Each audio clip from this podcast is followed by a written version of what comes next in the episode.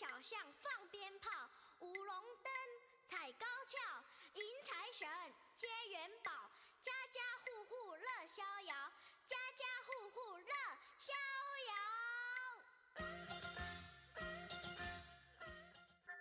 嘿，咱们昨天说到了，这传统佳节春节就要来到了，在春节之前呀，就有很多的节日值得去庆祝和祭奠。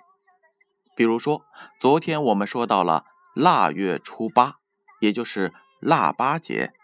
今天呢，我们来说一说腊月二十三。腊月二十三呢，又称之为小年儿。官府在腊月二十三日，一般的民家在二十四日，水上的人家呢，则在二十五日举行祭灶仪式，俗称呢官三民四。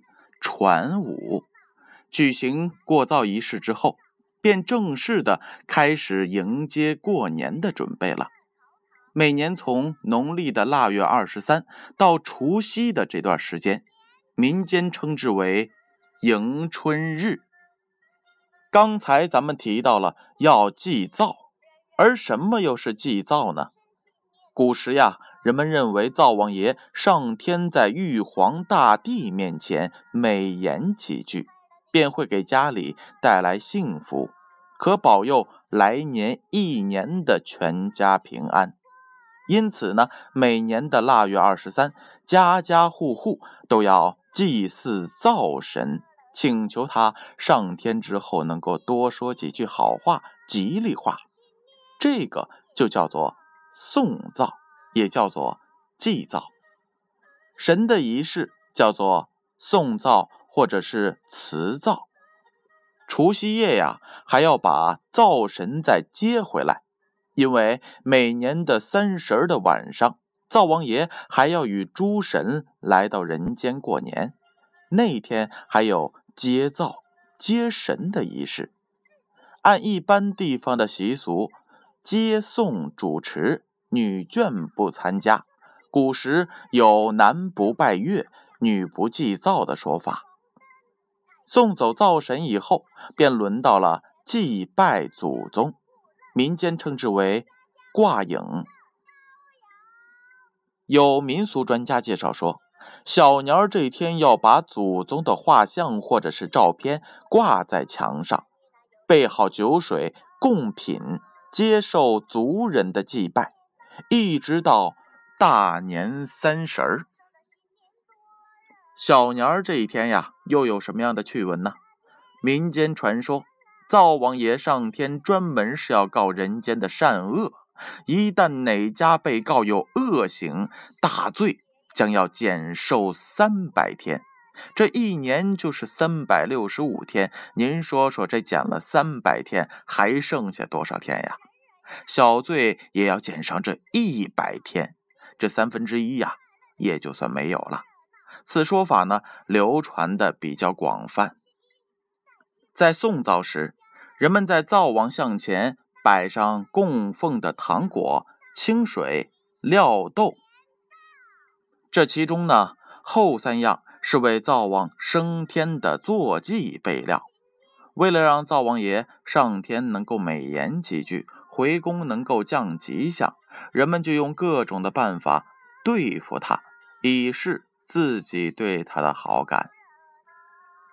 人们呀，有的用造牙糖来敬他，好把灶王爷的牙齿粘住，让他不乱说话；有的呢，用酒糟涂抹灶门，这就叫醉酒令，也是希望醉的灶神不乱说话。灶神受到人们的特殊招待，吃了人家的可是嘴软呀，当然就不好说坏话了。这实际上是民间的一种伦理道德的自律。灶糖，咱们再来介绍一下。灶糖是一种麦芽糖，又称麻糖，粘性很大，把它抽为长条形的糖棍，称之为关东糖。拉制成扁圆形的呢，就叫做糖瓜。冬天呀，把灶糖放在室外，因为天气寒冷，灶瓜凝固的非常的坚实，而且里边也有一些微微的气泡，吃起来真是脆香甜美。另外啊，也是别有风味的。咱们再来说一说刚才提到的关东糖。关东糖是坚硬无比，摔不碎，吃时呢必须用菜刀给劈开。其掂量着虽然很重，但质料十分的细腻，口味微酸，中间绝对没有风味。每块重一两、二两、四两，价格呢也比较贵一些。糖瓜呢分之为有芝麻的和没芝麻的两种。用糖做成糖瓜形，或者是北瓜形，中心是空的，皮厚不过五分。虽然大小不同，成交仍以分量计算。大的糖瓜有一二斤重，不过呀，那是用于幌子，买的人呢实在是很少。